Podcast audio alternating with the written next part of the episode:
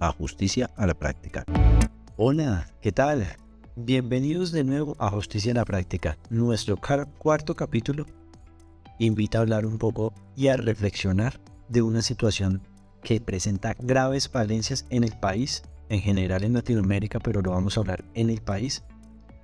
También llamándonos a invitar a reflexionar cómo vamos a garantizar el derecho de una población vulnerable. Es por eso que traigo una invitada especial, docente mía, en el área de la que vamos a hablar, derecho de familia. ¿Y quién más que una mujer también llamada a hablar de este tema? Le quisiera decir a la doctora Sandra que se presente.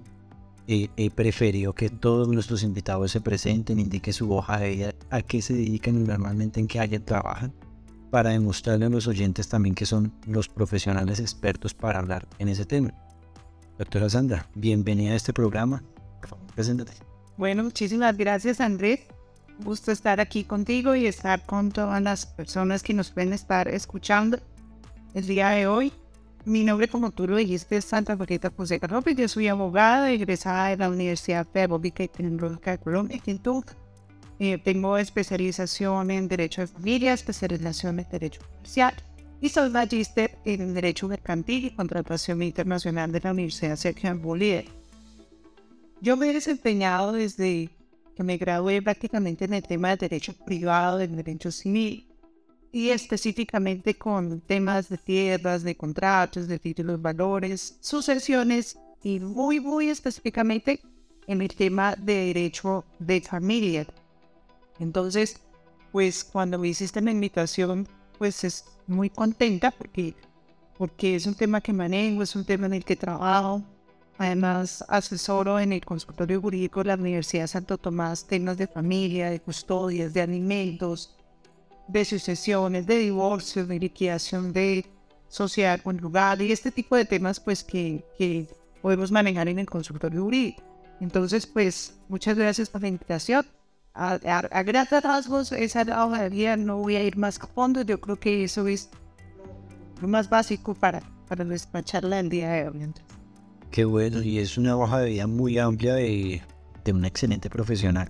Lo digo como experiencia, ya que te tuve como, como docente en una de las materias eh, transversales y más importantes para el derecho privado, que es el derecho de familia, para hablar también, eh, en efecto, en este capítulo de derechos de los menores ya que queremos hacer una invitación, una reflexión especial para los padres, ambos, pero hay situaciones que se presentan parte de la realidad del país, también para el padre de familia que quede a cargo de una protección especial de un menor, que es que como lo he dicho, son sujetos de protección especial. Pero nuestra primera pregunta de una vez, ¿Por qué son sujetos de protección especial los menores de edad, niños, niñas y adolescentes? Bueno, Andrés, básicamente, pues no hay que ir a normas jurídicas ni a conceptos de la corte, ni hay que ir más allá para que nosotros como personas comunes y corrientes comprendamos que los niños, las niñas y los adolescentes pues están empezando su vida.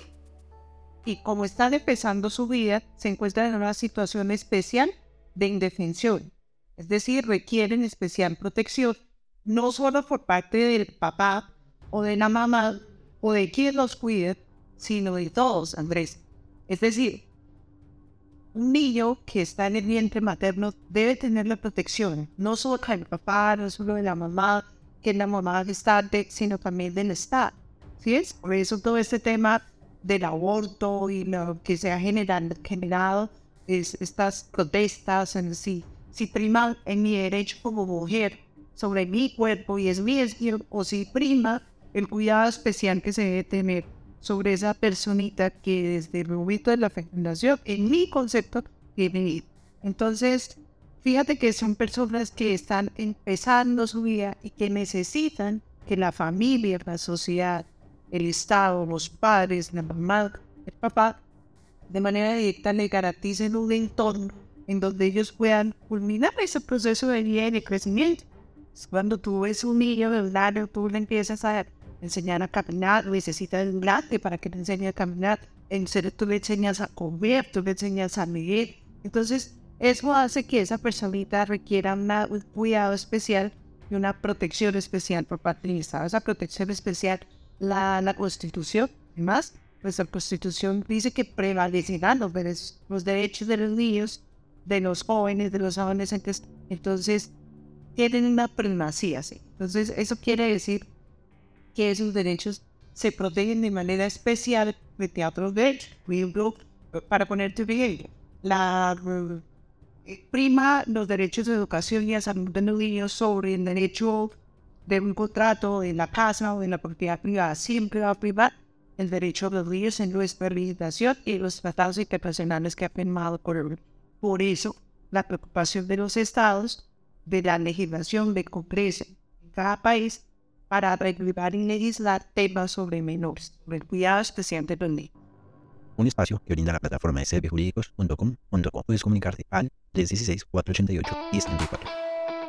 Ah, Y ya entendiendo este concepto claro, podemos empezar a hablar y entrar en la reflexión de lo que sería el capítulo y es visibilizar una situación, una problemática que se presenta en todas las regiones del país y es el abandono de los menores. No solo por parte del papá, también hay casos en situaciones por parte de la mamá teniendo presente entonces que son un sujeto de protección especial por parte del Estado, vamos a hablar de qué mecanismos puede utilizar la persona quien tenga la custodia de ese menor de edad para garantizar esa protección.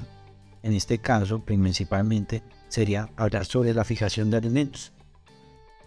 Para eso también tenemos que entender entonces qué es alimentos en sí. O sea, en el común entendemos que los alimentos serían lo que comemos pero para, las normas, para el marco teórico y para nuestro marco normativo, no solo eso, que son los alimentos. Sí, fíjate, Andrés, que, ha- que hay una concepción errada en lo que es el, derecho de alimentos, ¿no?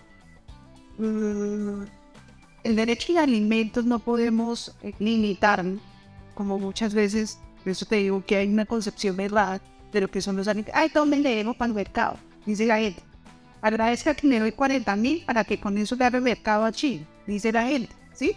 Entonces, es, esa confusión entre lo que verdaderamente son los alimentos de un menor frente a lo que existe como concepción verdad que son los alimentos. Entonces, uno escucha generalmente, yo me vengo del mercado y ahí tienen lo de los alimentos. Entonces, no hay que confundir lo que es el derecho de alimentos como tal con, una cuota que yo doy para el mercado. ¿sí? Entonces, fíjate que los alimentos incluyen todo lo necesario para la conservación de la vida.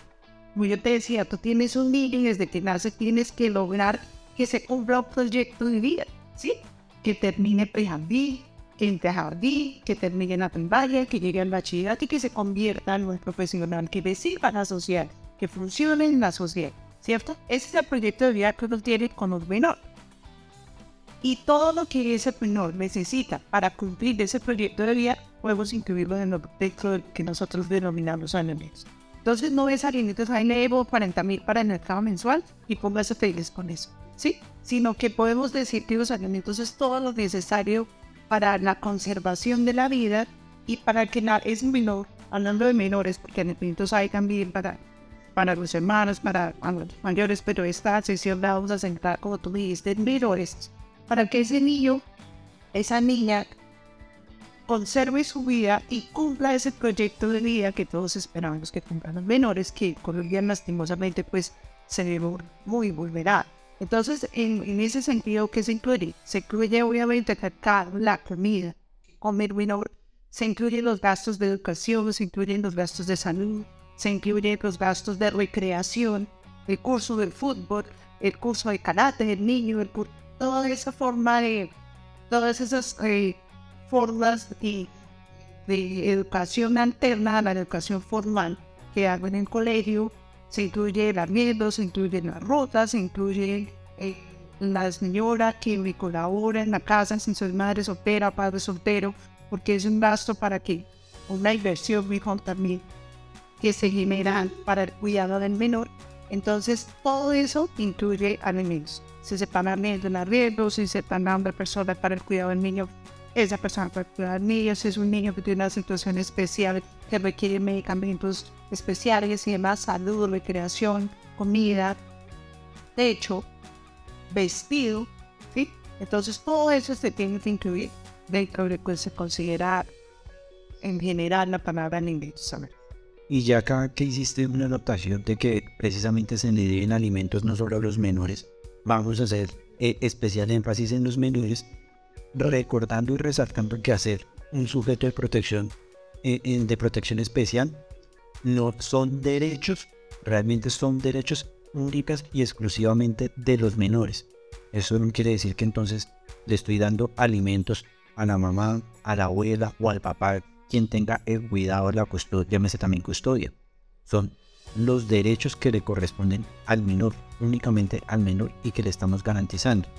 Ya que nos estamos entrando en eso y nuestra audiencia comienza a tener claro de que no, de que por más de que haya un adulto que esté en el cuidado del menor, no son los derechos del adulto, sino son los derechos del menor que el otro adulto está velando que se le garanticen y se le protejan en caso de entrar en una disputa con la persona que no quiere cumplir los alimentos. Inicialmente, tratemos entonces de anotar un poquito si las personas, en especial las parejas que deciden separarse, eh, quieren fijar un acuerdo a través de cómo van a hacer este tema de alimentos y de la custodia paralelamente del menor. ¿Qué tenemos que tener presente para garantizarle los derechos al menor cuando se llega a un, acuerdo entre las parejas que se separan? Bueno, y es importante señalar dos cosas que me parece importante mencionar aquí de lo que tú has dicho. Uno es el tema de, el tema de, de alimentos para el cónyuge, ¿sí? Porque el cónyuge tiene derecho a alimentos, los hermanos tienen derecho a alimentos, eh, quien está en una unión humanitaria de hecho también tiene derecho a alimentos, se vida permanente. Bueno, la ley nos establece una lista de personas que tienen derecho a alimentos. Por ejemplo, cuando hablamos del cónyuge, aquí sé que esto nos da lugar para otra charla en otro programa, en otro tema. Bueno, cuando yo estoy casado y doy lugar a una causa de divorcio, por ejemplo, porque yo fui infiel, porque yo fui maltratador, entonces en ese caso yo debo pagarle alimentos a mi cónyuge, a mi pareja, ¿sí? Como sanción por el incumplimiento precisamente del contrato matrimonial. Pero en este caso, que es ya de menores, a ese tema de alimentos se puede llegar cuando la pareja ya ha hecho ese proceso de divorcio. Dentro del proceso de divorcio eh, se establece también la custodia. Decir, yo me quiero divorciar, sí, sí, usted se puede divorciar, que nadie es obligado a convivir con quien tú quieras, ¿cierto? Pero hay que tener en cuenta que dentro de ese proceso de divorcio hay menores. Y que entonces hay que garantizarles, exactamente, entonces hay que garantizarles esa cuota de alimentos, el cuidado, las visitas y demás derechos que después de una separación, ¿cierto? Además que es un fenómeno de evento en muchas ocasiones para los menores, tortuoso para los menores que quieren estar con papá y mamá, ¿sí? Entonces, Sumado a eso, uno como papá tiene que tener una responsabilidad de decir, bueno, ¿quién va a tener la custodia?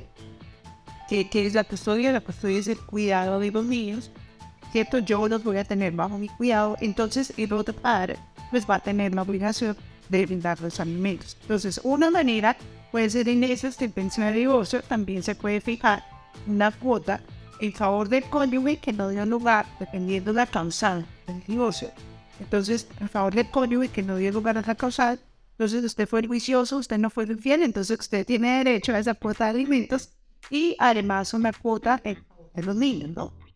Esa es una manera que se puede fijar la cuota de alimentos, otra ya es por vía administrativa, a través de centros de conciliación, a través del CDF, por ejemplo, a través de consultorios jurídicos. Aquí nosotros prestamos ese servicio también en el consultorio jurídico de a través del mecanismo de la conciliación poder fijar cuotas en beneficio de los menores, también lo puede hacer a través de las vías judiciales, ¿no?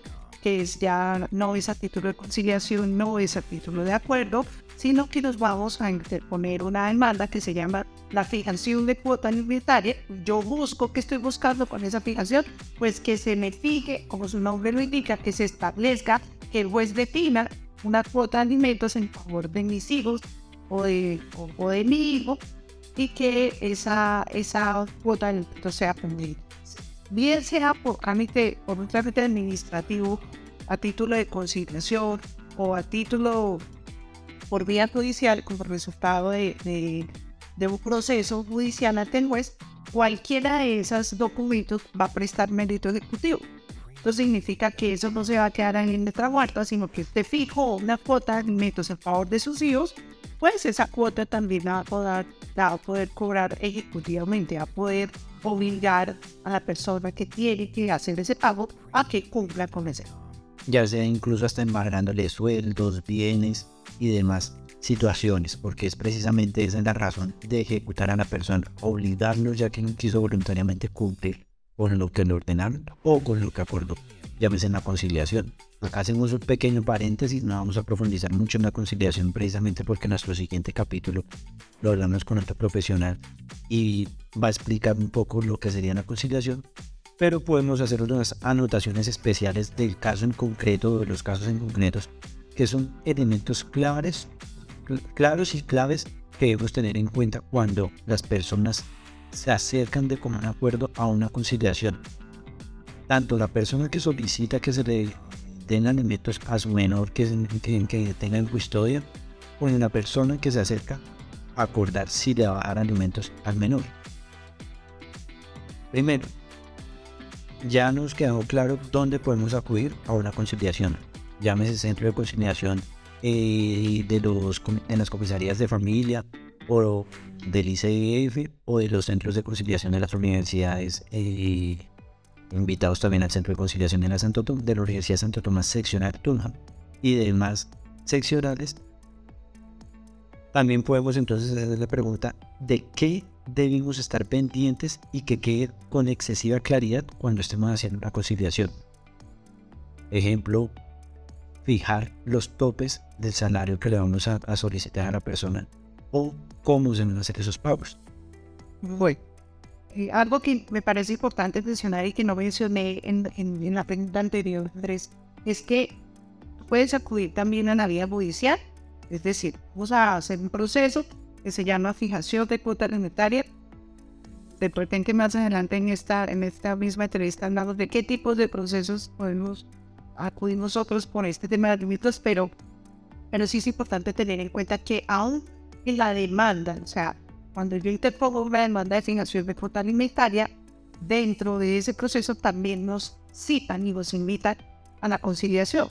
Entonces, no solo es la parte administrativa, sino que también dentro del proceso judicial ante el juez podemos llegar a un acuerdo con conciliatorio y también podemos hacer válido esa, válida esa cuota alimentaria. Bien, en, en, la relación con la otra pregunta que me hacías, ¿me la repites? ¿Qué debemos tener con demasiada claridad?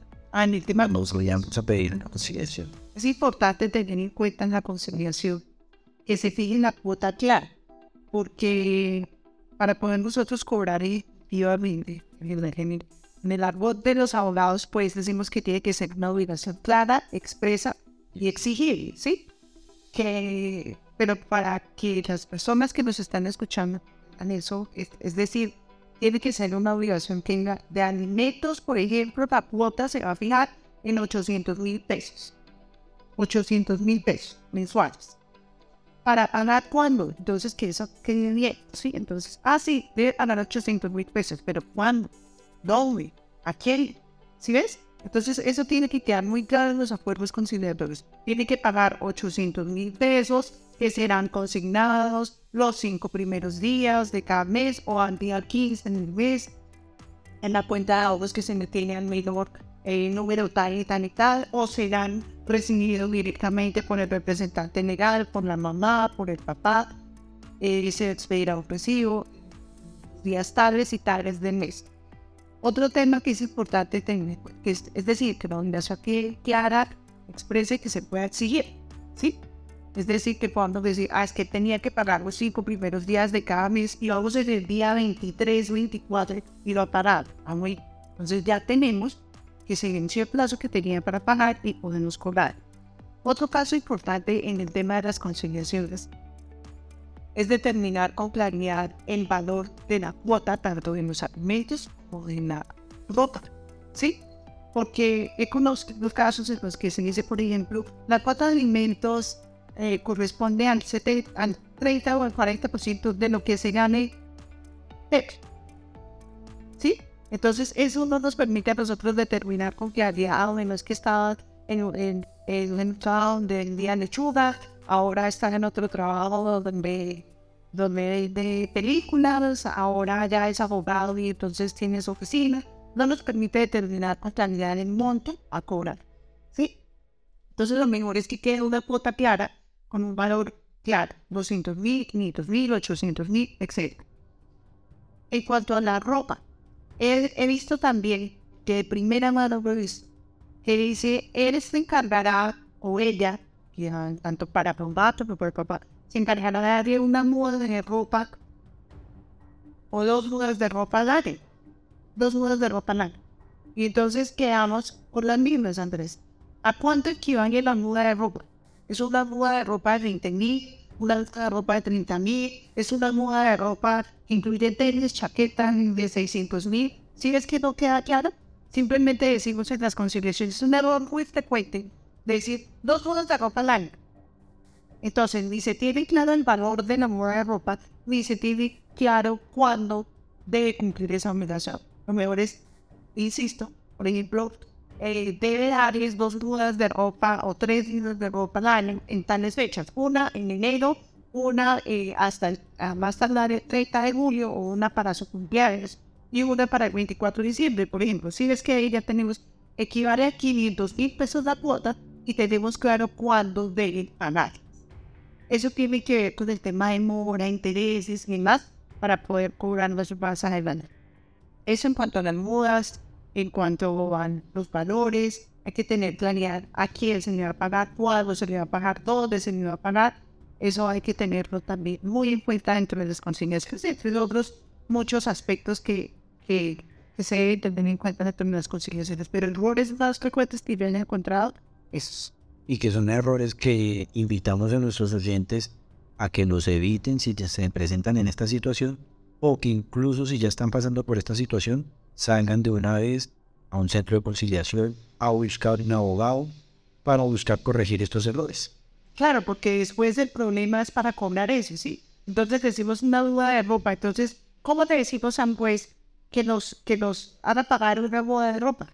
Mientras que si decimos haga pagar, señor juez, 500 mil pesos que él debía pagar el 24 de diciembre y no los pagó, pues entonces ya tenemos una obligación clara y sobre esa obligación podemos cobrar puede ser exigible. Ya que hablas también un poco sobre los intereses, podemos hacer acá dos preguntas eh, paralelas. Anualmente podemos pactar un crecimiento económico sobre un acuerdo. ¿Y qué, y, qué aconsejas que sean sobre qué estándar económico se mide este crecimiento de esos acuerdos económicos?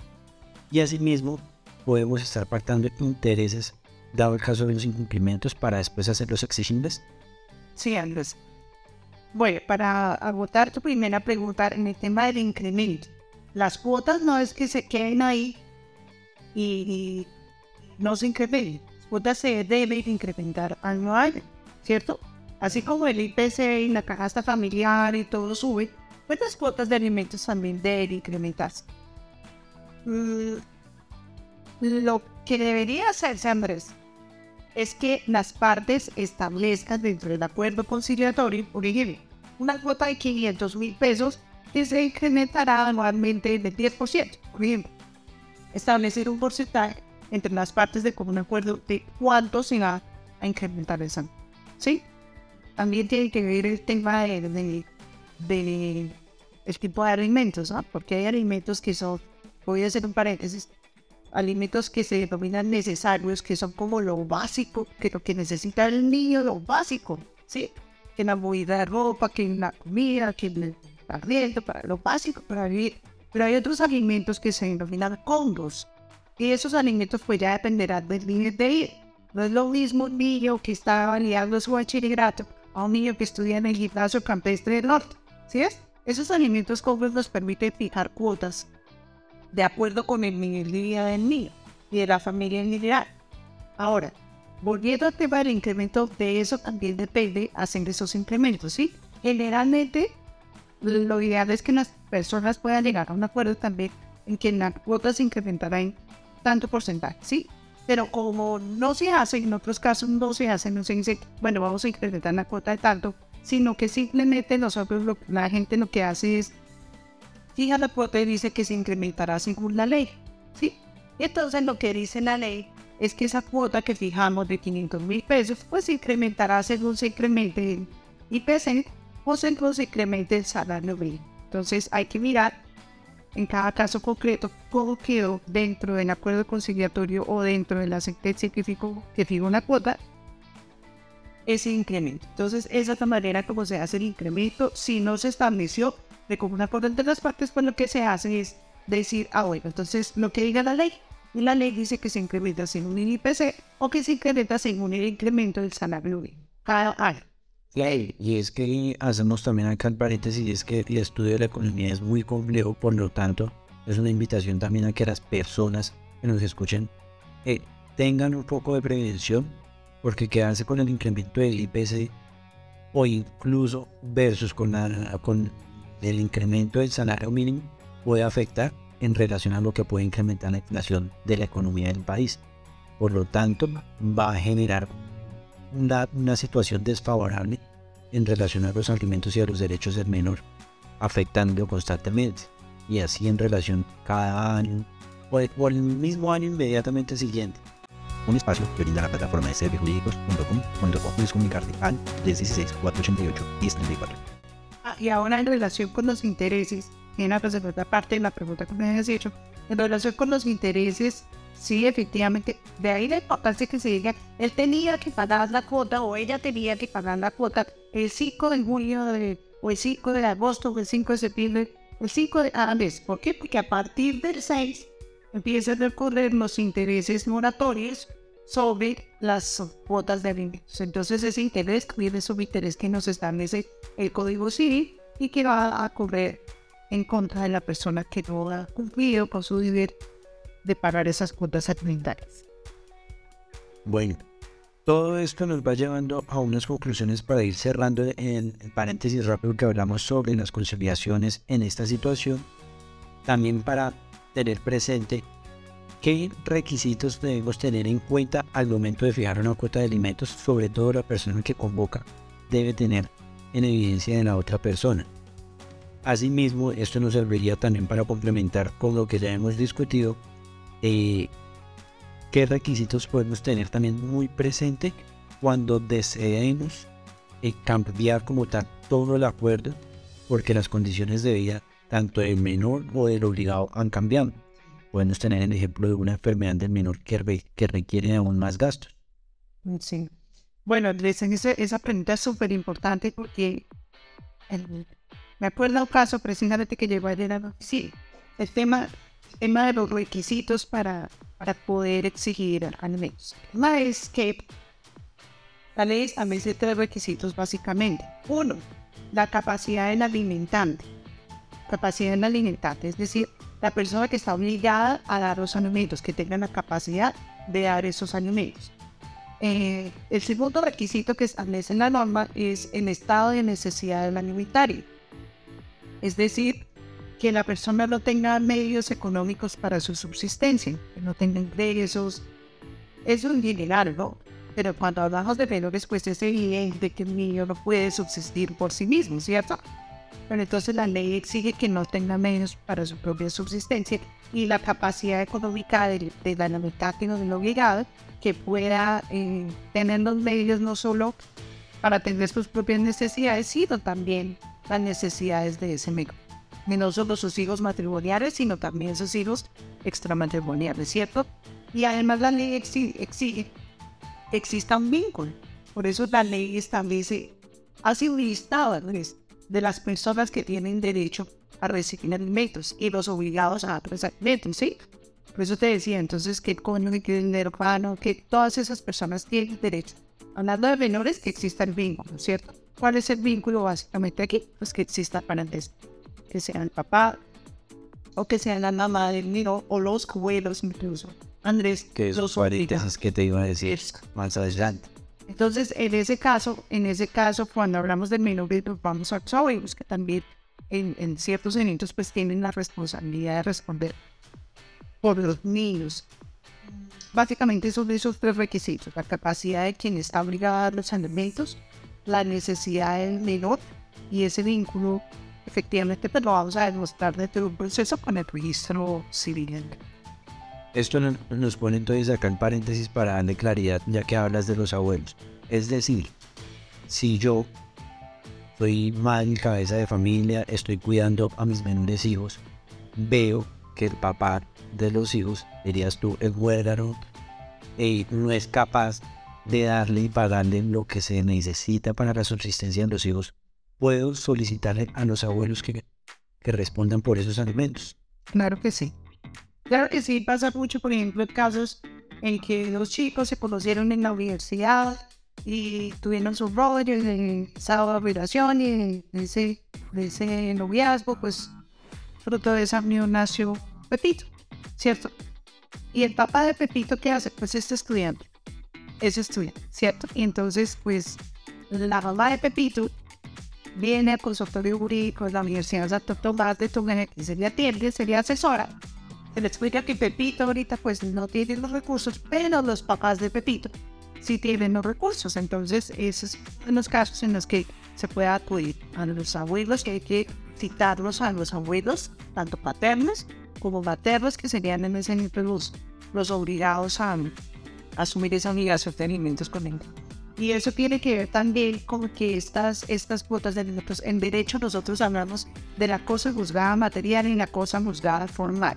Yo no me voy a meter allá en el tema del derecho, pero sí te, voy a decir lo siguiente. Puede ser que Pepito no tiene la capacidad económica para responder por una cuota considerable, ¿cierto? Entonces se fija una cuota moderada, considerando que Pepito pues no tiene los recursos. Pero como yo te decía, un día Pepito de repente termina su carrera, es un, se mete abogado, se vincula con la rata judicial, se vuelve juez de la república y entonces fíjate que iba a tener los medios suficientes para responder por una cuota de alimentos que obedezca razonablemente a, a la necesidad que, que va a tener ese niño y a la capacidad. Entonces, estas cuotas no es que se fijaron 80 mil pesos hace 20 años y entonces queda inamovible. Esas cuotas se pueden modificar, las podemos modificar en la medida que cambien las circunstancias de la capacidad económica del alimentante y de la necesidad del alimentario, el alimentario básicamente, Andrés.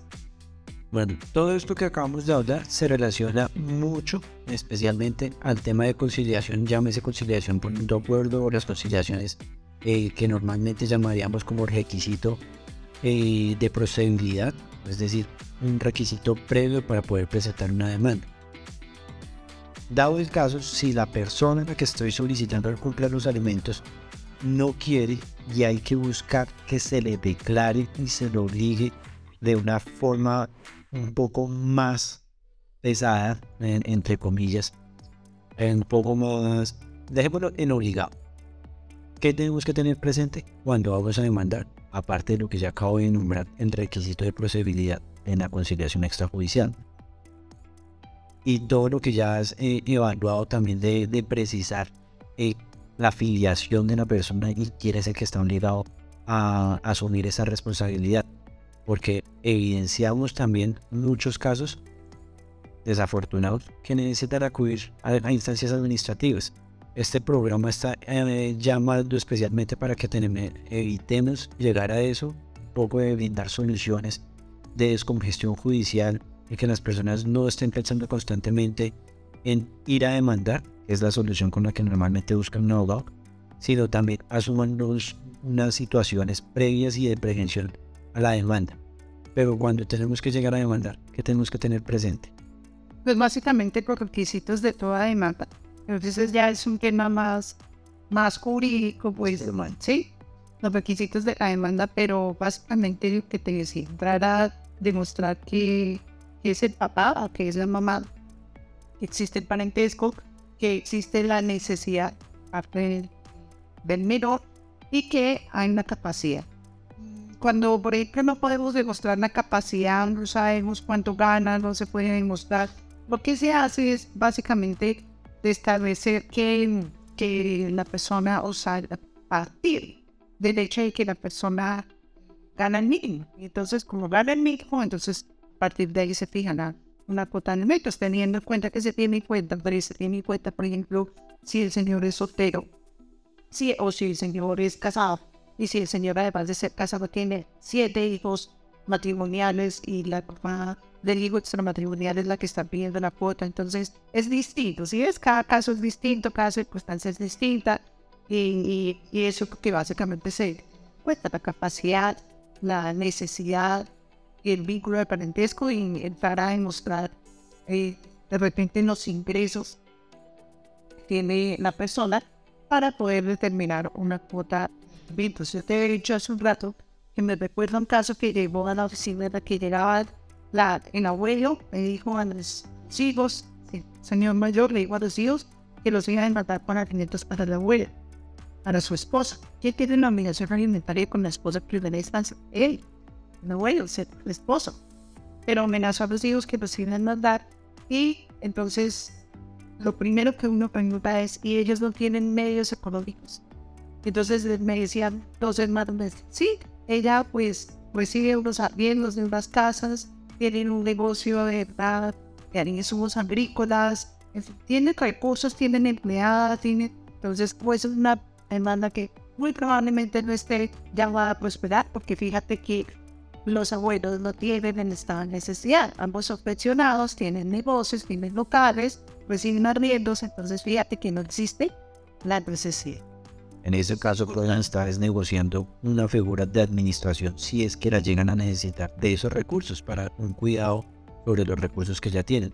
Pero es situación y es discurso de otra charla que también tendremos acá presente en futuras temporadas precisamente sobre la fijación de acuerdos de apoyo en personas que necesitan. También situación. Sí, sí. Eso será una, una charla la que espero que me invites más adelante. Claro que sí, tenemos que desarrollar muchas, muchas charlas. De... Hace un momento estabas hablando sobre poder ejecutar o obligar a la persona que a pesar de que ya le hayan declarado un salario o unas cuotas, y asimismo o haya acordado obligarse con esas cuotas, no quiera hacerlo. ¿Qué tenemos que tener muy en cuenta? Y de mayor precisión y de mayor cuidado, porque también se requiere cuidado cuando vamos a acudir a un proceso ejecutivo. Fue. Cuando nosotros vamos a acudir a tres ya a un proceso ejecutivo, es porque hemos pasado otras etapas anteriores. ¿Sí?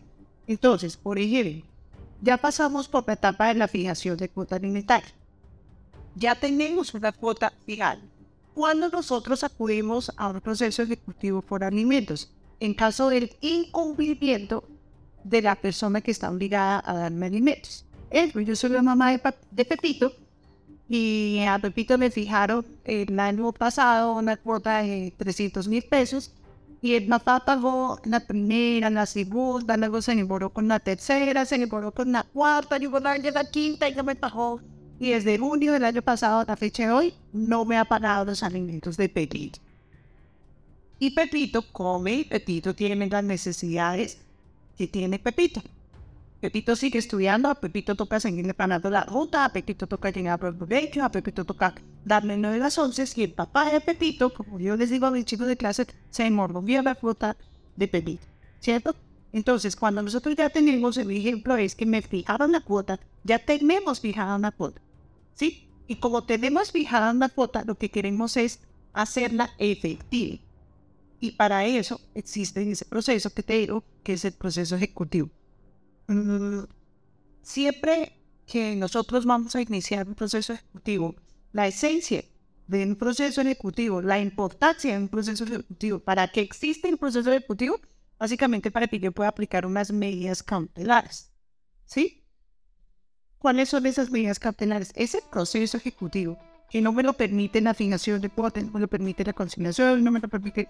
Ese proceso ejecutivo lo que me permite a mí es decir, ah, bueno, no quiere pagar entonces venga papá y Pepito y yo le voy a embargar el salario. Se llama el embargo y retención de salario. Ah, no quiere pagar Pepito, Es que hay cuentas que llegan 33 millones, 7 millones, hasta cuentas de 600 mil pesos. Es que la obligación de Pepito es pagar. Y es que es más, molesta, molesta mucho tener que cobrarle a Pepito la obligación que tiene con sus propios hijos, ¿sabes? Entonces, son obligaciones que uno como papá debería cumplir así por naturaleza, mano, por naturaleza. Pero molesta tener que mandarme el salario a Pepito para que Pepito se digne pagarme lo que le debe a sus hijos. Entonces, fíjate, Andrés, que en este caso lo que se hace es aplicar esas medidas campeonas. Y nosotros no vamos, Andrés, a decirle, venga, Pepito, arreglemos. Arreglemos y así no le embargamos. No. Nosotros le embargamos el salario. Nosotros le embargamos la casa. Nosotros le embargamos el carro, la moto, los arriendos, el local, lo que reciba Pepito. Y una vez que tenemos ese crédito así garantizado, ahí sí le decimos, Pepito, usted está de verdad. ¿Sí? Entonces, esa es la esencia de ese proceso, la importancia de ese proceso. Y es un proceso que nos permite efectivamente hacer efectivos esos derechos, perdóname la redundancia, de, de, de, esos niños. Es que esos derechos, Andrés, no se puede quedar en que, ay, sí, una vez en una comisaría me fijaron la cuota, pero yo diría así. No, hay maneras, hay mecanismos. Invitamos a las personas que se acerquen a los consultorios públicos aquí en las Tomás en Tula. Estamos dispuestos a ayudarles, a colaborarles, porque Fíjate lo que hablamos cuando empezó la chan. Debe privar los derechos de los niños. Frente a eso, por ejemplo, al papá de Pepito se le puede pagar hasta el 50% del salario. ¿Sí? Claro, no como si se le diera una letra de mayores garantías para Entonces, fíjate que es un proceso genial que nos permite efectivizar esos derechos de esos niños. La importancia de esto, como nos acabas de decir, y es recordar a nuestros oyentes no es que vayan a salir a decirte, entonces lo voy a demandar. No, tomen la decisión y buscan garantizar el crédito solicitando las medidas cautelares. Fíjate, perdóname, te interrumpo, que hay personas que cometen ese error, ¿no? Entonces van y buscan en el trabajo al papá de Pepito y le dicen, si usted no me paga lo que me debe, yo le voy a pagar el sueldo que lo hago quedar como un zapato con, con, con su jefe y con el jefe de personal a la empresa pues que hace la chica pues renuncia o, o sencillamente tras, tras ganar sus bienes, la titularidad de sus bienes y no responde por los alimentos. Entonces fíjate que la esencia de este proceso es que nos permite previamente garantizar los derechos del niño y luego sí decirme, oiga papá, usted está demandando. Entonces, bueno, en nuestro lado final de, de, este programa, de esta charla tan nutritiva, eh, tenemos acá también una preguntita entre las tres últimas preguntas. Una especial para la persona que cumple con sus obligaciones. Esa persona que cumple con sus obligaciones, con los menores, que le pasan la cuota de alimentos a la mamá, eh, a los abuelos o a quien tenga la custodia de los menores de forma responsable y tenga ciertas dudas de que se estén administrando de forma adecuada eso en pro de los menores, ¿qué acciones puede tener presente para, para garantizar que se le esté cumpliendo los derechos de los menores. Pues Andrés, esta pregunta, ¿qué te podría decir yo? Mira, en primera instancia es muy difícil que tú consigues a una mamá un millón de pesos, tengan la certeza que ese millón fue enteramente para niño. Se supondría que es enteramente para niño, ¿cierto? Pero de repente la mamá también pagó de su sueldo una muda ropa, unos tenis que se rompieron al chino, unos cuadernos que se tengan una paleta que la necesito y entonces eso puede entrar para el mercado, para... El. Exacto. Sí, pero si hay una certeza, tú logras demostrar que la plata que la señora recibe no está entrando para el niño, el niño está en desnutrición, el niño eh, está con la ropa rota, en circunstancias que no debería estar con lo que se me está pagando de cuota alimentaria, efectivamente que la justicia y, el juez y los órganos de control en un control sobre ese tipo de circunstancias que son ya muy específicas, ¿sí?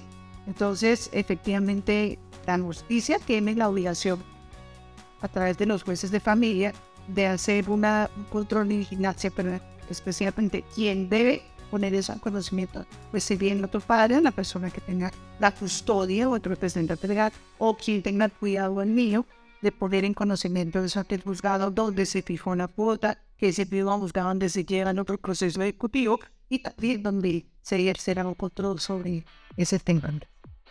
Bueno, y este es en contra para quien definitivamente no paga, no ha logrado pagar o no quiere pagar, así tenga todo embargado. ¿Qué otra acción podemos hacer para sancionarlo aún más? Además del proceso ejecutivo que esperaríamos que el objetivo mínimo del proceso ejecutivo es la recuperación del crédito, ¿cierto? De las cuotas que se tiene. Pues existe, bueno, este proceso de alimentos existe en varios, ¿no? Pero existe un proceso, un tema que ya es en la fiscalía, que es el tema penal por inasistencia alimentaria. Es un tema que también está eso ya es en la fiscalía, en la denuncia penal por inasistencia alimentaria. Entonces, procesos de alimentos, como para cerrar, procesos de alimentos existen o la obligación alimentaria, ¿qué, qué tipos de proceso generaría? Entonces, de verdad está la fijación de la que les habla. Lo primero que hacer una mamita, un papito, que tiene el episodio de niño y otros han unas cuotas, lo que tiene que hacer, o se separaron y se separó, parece también de los hijos, entonces, lo primero que tengas en un papito, una amiga, o quien esté en la custodia, porque a veces son los abuelitos quienes tienen la custodia de ese menor, la tía la que tiene la custodia de ese menor, entonces la fijación de cuota de alimentos. Esa es la primera que tienen que hacer. Hay otro proceso también, el tema de alimentos de menores que no tocamos aquí, Andrés, pero bueno, después hablaremos del tema de tiempo que usar para hablar de ese tema es el ofrecimiento de alimentos, la oferta de alimentos. Fíjate que este es el tipo que no lo tocas. Y es cuando, por ejemplo, hay mamás que dicen, yo no quiero nada de usted. Y no le recibo nada y el niño no necesita nada y no lo vea y no lo sé qué. Y entonces el papá también quiere ser responsable o la mamá quiere, porque esto es tanto para papás como para mamás. Entonces él quiere ser responsable y, ella no le recibe y después resulta, por ejemplo, esa persona demandando al otro prohibido por los alimentos, ¿sí? Entonces es para las personas que de repente no saben qué hacer, es que no me recibe, pero es que me dice que usted no necesita nada, que el niño no lo necesita, que no sé. Entonces existe ese proceso en el que yo como mamá responsable o como papá responsable quiero responder, entonces se llama oferta de alimentos, que dice RAS, pero opera exactamente igual. Entonces yo ofrezco la cuota de alimentos en beneficio de mi hijo. ¿Listo? Otra, otra es la revisión de la cuota de alimentos. Eh, en conclusión de lo que hemos hablado, la revisión de la cuota de alimentos, ¿cuándo ocurre? Acuérdate que te dije hace un rato, es que yo lo conocí y era estudiante, pero ahora entonces el chizo es maestrado. Entonces fíjate que las circunstancias cambiaron, o es que antes vendía así y ahora eh, tiene su almacén de zapatos importados. Entonces fíjate que las circunstancias de, de lo obligado cambiaron. Y entonces en esa medida pues yo también hago la revisión de alimentos. Esa revisión de alimentos tenía pues, revíseme la cuota que me de 40 mil pesos y vuelven a 200 mil pesos, ¿sí? Entonces, señor, revise la cuota. Eso tiene que ver con aumente la cuota. O conmigo de cuando dice, no, mire, yo tengo hijos, yo tengo tal cosa, el chino ya está también trabajando, está estudiando, disminuye la cuota, entonces podría ser la disminución de la cuota, será aumento, está la, está la exoneración, exonéreme la cuota alimentaria, que eso nos daría igual para otro, otra charla, exonéreme la cuota de alimentos y la restitución de pensiones alimentarias. Cuando yo pagué a Andrés cuotas de alimentos que no tenía que pagar. Y eso tiene que ver incluso con temas de finanzas. Es que yo pensé que a mí, para mí, que es otra charla muy amplia, que es un tema demasiado amplio. Entonces, esos otros casos, como para centrar en conclusión de que temas de alimentos se puede trabajar así, además del ejecutivo del que ya hablamos y de la inasistencia alimentaria. Muy Nuestra última pregunta antes de reflexiones también para que los oyentes tengan claridad, porque a veces lo toman como, como un rumor popular. ¿Hasta qué edad realmente se deben alimentos? ¿Y qué requisitos se debe tener presente cuando cambia esa condición, sobre todo cuando ya son mayores de edad. Bueno, es importante tener en cuenta que los alimentos se deben desde la concepción misma, ¿no? Porque a la mujer que está en estado de embarazo también se le deben alimentos. Em, ¿Hasta cuándo? Hasta la mayoría de edad. Eh, si la persona a quien se le debe pagar alimentos trabaja. Si la persona a la que se debe pagar alimentos no trabaja, sino que está estudiando, se deben alimentos hasta los 25 años. Si la persona a la que se deben alimentos tiene una situación especial, en una discapacidad que le impide a esa persona trabajar, desempeñarse, ganarse su propio sustento, hasta que la muerte se parecen en Colombia. Que hay personitas que subieron para si se que tiene algún síndrome que les impide eh, generar recursos, esto sin generalizar, ¿no? Que tú sabes que hay personas posiblemente son clientes de empresas. Entonces, no, pues yo sabes. Precisamente la importancia de, de la otra. Es decir, personas que no puedan derivar por sí mismos su sustento. Entonces, tú una persona que tiene parálisis cerebral, que, que tiene alguna enfermedad de nacimiento, que es para que no puede generar sus propios recursos y no tiene recursos, entonces la obligación es, es nuestra, ¿no? Papás, miren como sociedad, de garantizarle para asegurar este empezamos ese desarrollo integral que, que le permita llevar proyecto de vida, sino perfecto por sus discapacidades, de la mejor manera posible. O sí un espacio que brinda la plataforma de serviosjurídicos.com donde puedes comunicarte al 316 488 1034. Bueno, y finalmente ya para despedirnos, quisiéramos que la charla fuera más amplia, pero hay ciertos temas que se deben solicitar en otras charlas para poder complementar lo mejor posible. ¿Qué reflexiones podemos traer respecto a esto? Especialmente, ¿qué consejos le podemos dar a las personas que degeneran una custodia a un menor de edad para que busquen garantizar la protección de estos menores? Pues consejos como tal, yo qué te puedo decir, Andrés, yo pensaría que hay que tratar de asumir la responsabilidad que tenemos como padres, familia, como sociedad en la formación de los niños, ¿sí? Es poder formar niños que le aporten bien a la sociedad, ¿sí? Que sean personas útiles a la sociedad y para eso tiene que cumplir un proyecto de vida. El útil de la sociedad no es el abogado, el médico, el arquitecto. A ti te gusta la música, como decía yo, 10. Si vas a ser zapatero, pues que se hacer ¿cierto? Y eso lo hacemos nosotros como papás, eso lo hacemos nosotros como sociedad, ¿sí? Entonces cuando yo te digo esto no es que voy, es que tiene que ser magíster, postdoctorado, no, que tú desarrolles lo que te gusta hacer, no andes con amor y la puertas haciendo sociedad, ¿cierto? Y eso está en estas manos, porque los niños, los menores y la formación de niños están. Entonces, invitar a los papás que asuman su responsabilidad como tal. Porque así como hicieron el envío, así eso implica también tener la responsabilidad de que logre ese proyecto de vida de ese chico. ¿sí? Para eso, entonces, invitamos a las personas que estén de repente una situación como esta de la que, de la que andamos que sabemos que son muchas. Mamás, cabezas de familia, papás, cabezas de familia, que el otro progenitor no responde. Está, existen los mecanismos jurídicos, administrativos, están los abogados eh, dispuestos a ayudarles y colaborarles. Aquí, pues yo por, eh, por con la Universidad de Santo Tomás, sección Artula, con quien yo estoy vinculada, y puedo hablar de la capacidad eh, que tienen los chicos que hacen sus prácticas para que les ayuden, los mismos abogados que trabajamos acá. Aquí estamos para ayudarles, para servirles, para darles, darle un aporte, un servicio a la sociedad toda y buena esencia.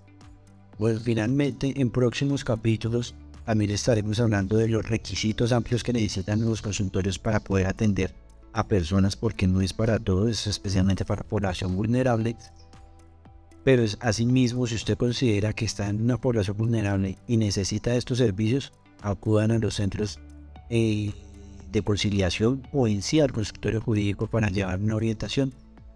Finalmente no queda más que despedirnos. Invitamos a todos nuestros oyentes a seguir en todos nuestros foros. Si tienen más preguntas al respecto, hacer las preguntas en el chat, estaremos respondiendo. Asimismo también estaremos enviándole, repitiéndole preguntas generales a la doctora Sandra para invitarla a siguientes programas y seguir ampliando información. Y estamos dispuestos a brindar una atención integral. Así que hasta luego a todos nuestros oyentes, estaremos pendientes de siguientes capítulos y de poder estar respondiendo sus preguntas. Bueno, tía Andrés, muchísimas gracias por la invitación y espero haber podido colaborar con las inquietudes que pueda tener parte de la ciudadanía y con el mayor de los gustos estamos aquí en el consultorio jurídico y centro de conciliación para colaborarles y yo feliz de que vuelvas a invitarme a este programa. Muchísimas gracias, Andrés. Claro que sí, no olviden nuestros oyentes también a estar respondiendo en los formularios y encuestas para saber qué necesidades jurídicas tienen y poder estar planteando siguientes programas y poder seguir invitando a la doctora Sandra. Muchas gracias a todos. Un espacio que brinda la plataforma de servijurídicos.com.co. Síguenos en todas nuestras redes sociales o puedes comunicarte al 316-488-1034.